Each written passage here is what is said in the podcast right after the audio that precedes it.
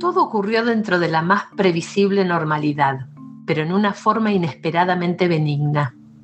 Estoy perdido. Al labrar este jardincito cometí un furioso error, como Ajax o algún otro nombre helénico ya olvidado, cuando acuchilló a los animales. Pero en este caso, yo soy los animales acuchillados. La mujer llegó más temprano que de costumbre. Dejó el bolso con un libro medio salido en una roca y en otra, más playa, extendió la manta. Tenía un traje de tenis, un pañuelo casi violeta en la cabeza. Estuvo un rato mirando el mar, como adormecida. Después se levantó y fue a buscar el libro. Se movió con esa libertad que tenemos cuando estamos solos. Pasó de ida y de vuelta al lado de mi jardincito, pero simuló no verlo.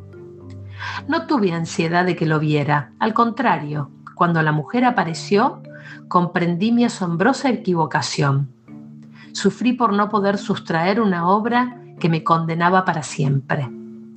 Fui tranquilizándome, tal vez perdiendo la conciencia. La mujer abrió el libro, posó una mano entre las hojas, siguió mirando la tarde no se fue hasta el anochecer. Ahora me consuelo reflexionando sobre mi condena. ¿Es justa o no? ¿Qué debo esperar después de haberle dedicado este jardincito de mal gusto? Creo, sin rebelión, que la obra no debiera perderme, si puedo criticarla. Para un ser omnisapiente, yo no soy el hombre que ese jardín hace temer. Sin embargo, lo he creado. Iba a decir que ahí se manifestaban los peligros de la creación, la dificultad de llevar diversas conciencias equilibradamente, simultáneamente.